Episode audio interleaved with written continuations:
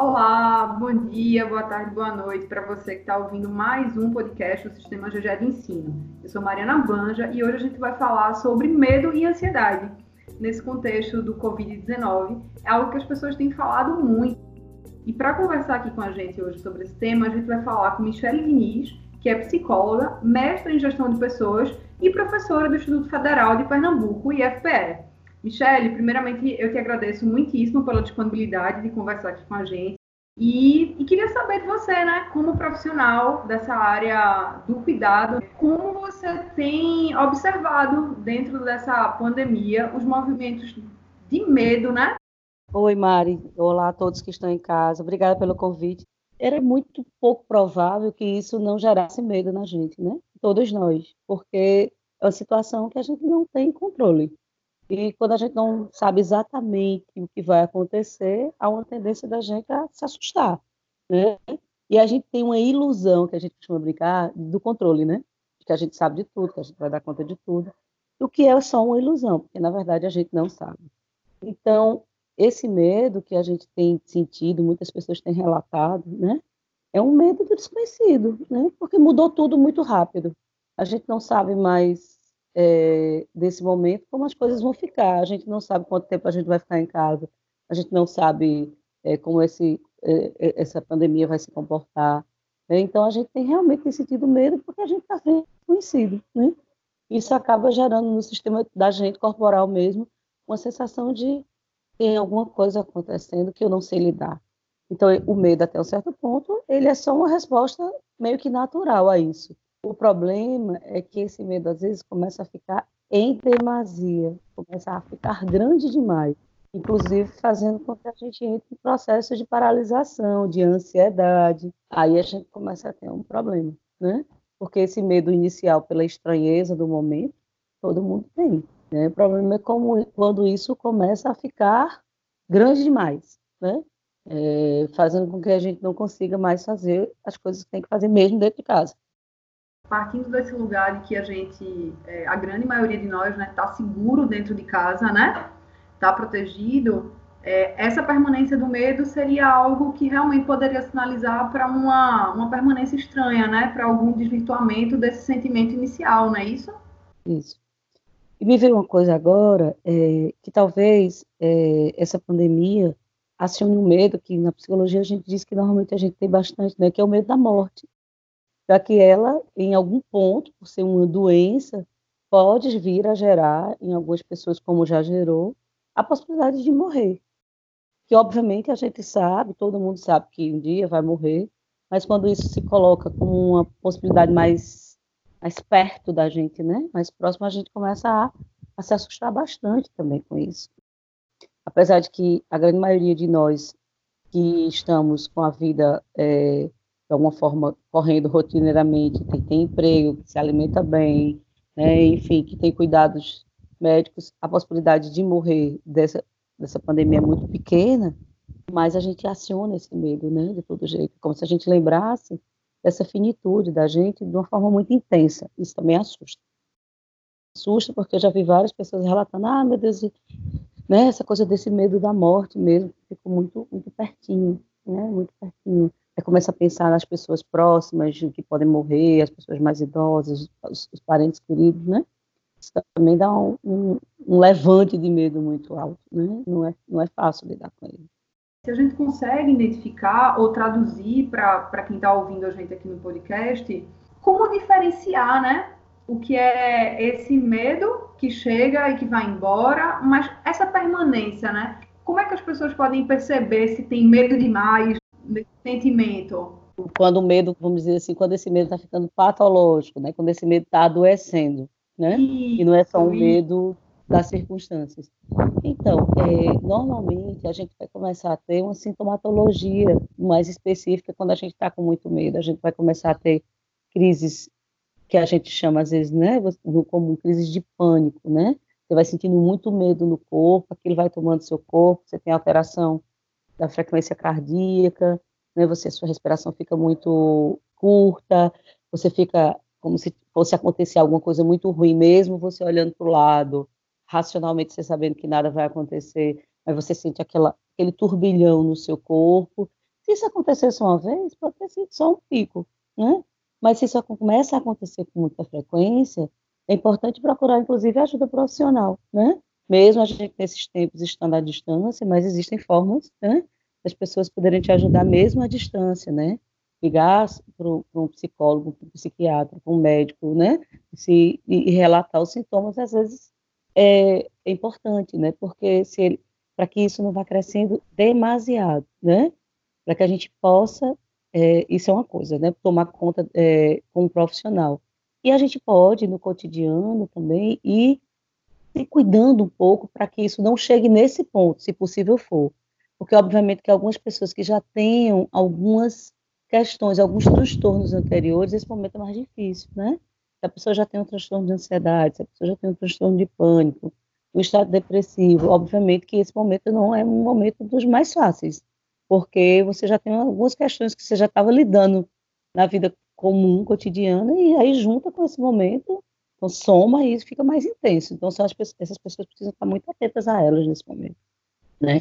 E os familiares também, estar tá muito perto dessas pessoas. É, mas, de uma forma geral, quem tenha ou quem não tenha transtorno, se puder fazer uma profilaxia, vamos dizer assim, se cuidar no cotidiano, né, para que isso não, não chegue a esse ponto, é bem importante. Porque a gente acaba, é, eu tenho prestado atenção, e tem muita gente super ocupado, né, na, na quarentena, assim, super cheio de coisas para fazer, e não está se dando, continua não se dando tempo, né, continua não se dando tempo para cuidar de si, tem, porque agora tem casa para arrumar, porque muitos de nós que tinham empregada doméstica em casa, as empregadas estão em casa, e aí se assoberba com as coisas do cotidiano e não continua indo dormir morta de cansada sem ter tempo para fazer nada por si. Isso é uma coisa, então a gente precisa é, tanto os pais, as mães, os filhos, as filhas menores, maiores, ter momentos onde a gente possa ter contato com o corpo da gente, com a respiração. E aí cada um vai encontrar uma forma que é mais bacana. Se é ouvindo uma meditação, se é sentando e respirando, se é se alongando, se é fazendo uma atividade de yoga, se é lendo uma coisa bacana que ela possa depois pensar, né? É, ou assistir um filme que possa ser mais reflexivo.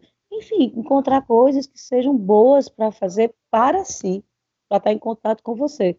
Porque essa é uma grande oportunidade né, que a gente está tendo de voltar a fazer contato com a gente. Se a gente dizia que não tinha tempo para fazer contato, agora a gente tem bastante tempo. e aí, às vezes, a gente continua não fazendo contato. Passa o dia é, fazendo coisas ou assistindo coisas, né? Mas não olha, não assiste a gente mesmo, não faz contato com a gente mesmo. Então, essas coisas, se você colocar isso no cotidiano, né, todos os dias, fazer um pouco disso, e sim, e as pessoas que têm algum tipo de crença religiosa, né, poder fazer orações, rezas, meditações, mantras, o que for, porque essa conexão com o divino, com o sagrado também pode ajudar bastante a gente a atravessar esse momento, né? Então, aí cada um com a sua forma, né?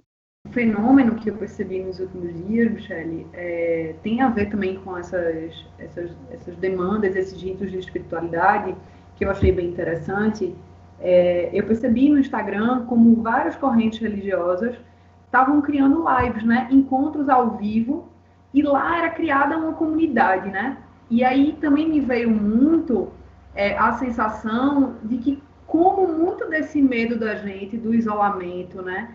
Esse medo da solidão, esse medo do esquecimento, esse medo da morte também, ele cai, ele diminui quando a gente também está nesse grupo, ainda que seja virtual, né? A gente tem visto muito nos Instagrams, os amigos fazendo live, conversando, né? As comunidades religiosas, né? Eu, por exemplo, tive a, a, a curiosidade de entrar num determinado momento que estava acontecendo, era uma missa, e tinham 700 pessoas conectadas, né? 700 pessoas não é a quantidade, por exemplo, que a gente encontra numa igreja no domingo, né? Que é um dia clássico de missa, né?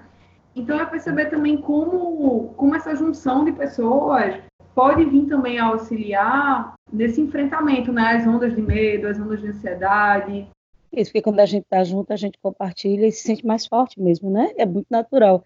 A gente, quando tem alguém por perto, a gente diminui esse medo.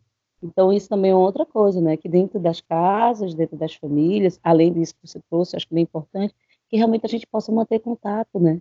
A gente possa estar uns com os outros, né? Quando não está mais assim, mais tristinho.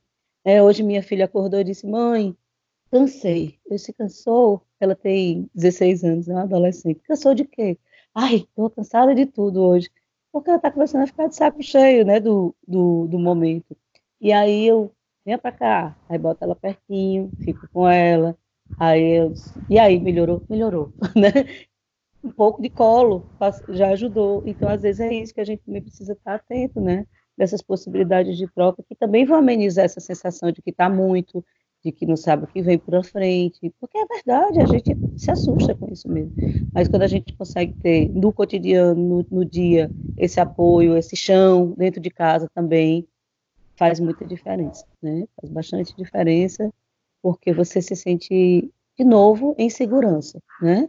Então, a presença do pai, a presença da mãe, o contato com os irmãos, com quem esteja dentro de casa, com o marido, enfim, a esposa, eu poder ter esse contato vai ajudar bastante. É, uma coisa que, que também percebi muito nos últimos dias, Michele, é, além dessa história dos contatos físicos, né, presenciais que a gente pode desfrutar é, dentro das nossas casas, tem a possibilidade dos contatos virtuais, que eu falei um pouco. Mas dentro desses contatos virtuais, uma coisa também que me chamou a atenção são os movimentos de hiperinformação, né? A gente Sim. vive na sociedade da informação constante, rápida, abundante, eu diria até excessiva, né? E aí eu queria, se possível, que você é, desse um pouco, né, é, o teu olhar com relação a essa essa onda informativa que às vezes conecta a gente um pouco com esse lugar, né? De querer saber de tudo, mas as respostas todas também não vão estar ali, né? E, e como isso tira a gente também um pouco do eixo, né? Isso, Mari. É, inclusive, nos, estão saindo alguns protocolos né, das associações de psicologia, de psiquiatria, é, de como manter a saúde mental nesses tempos. E uma das primeiras coisas que eles falam é não fique muito tempo nas redes sociais e nem na TV porque como são muitas informações, é, algumas informações meio dramáticas, meio catastróficas, né? As pessoas às vezes passam vídeos que não são adequados. Então, assim, se você puder colocar um limite de tempo para isso, né, para esse tipo de informação. Tudo bem, você quer se manter informada, é justo, mas que não seja o dia inteiro, né?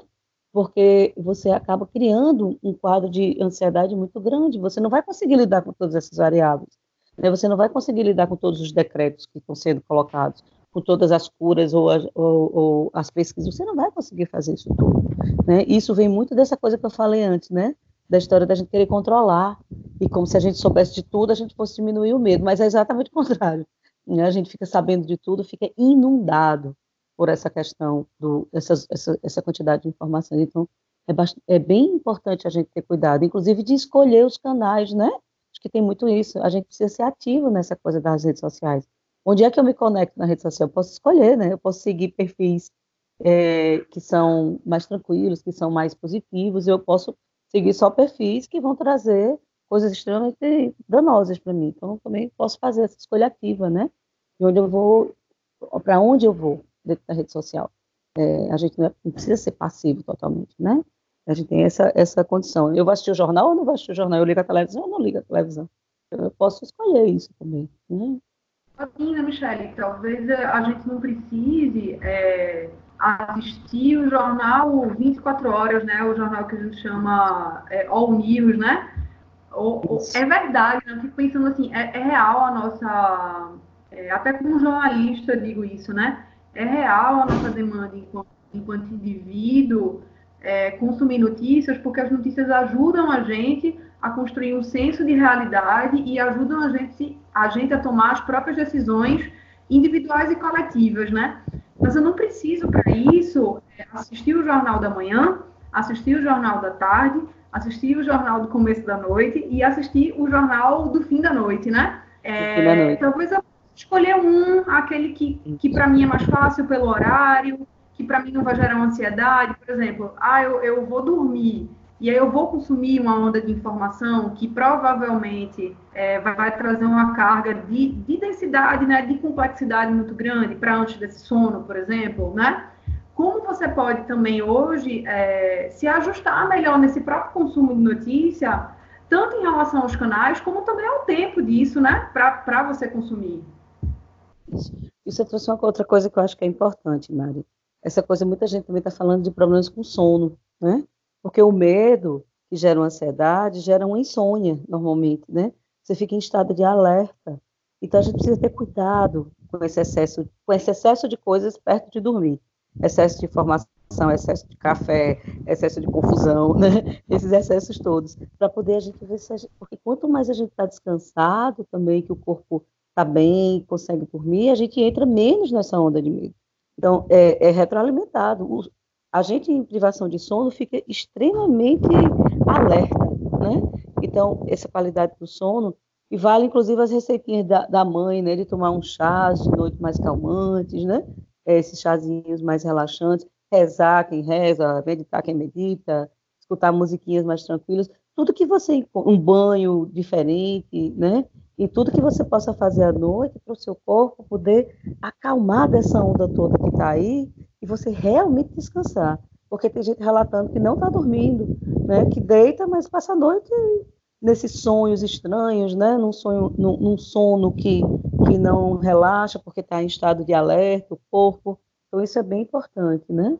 E esqueci de dizer uma outra coisa também, e muita gente tem conseguido fazer, outros não, é a, coisa de manter, buscar, né, uma rotina de atividade física dentro de casa mesmo, e que seja um alongamento, né, hoje a maioria das academias e, e canais disponibilizaram programas, né, de atividades físicas que você pode fazer em casa, é, uns mais simples, uns mais complexos, tem de todo jeito.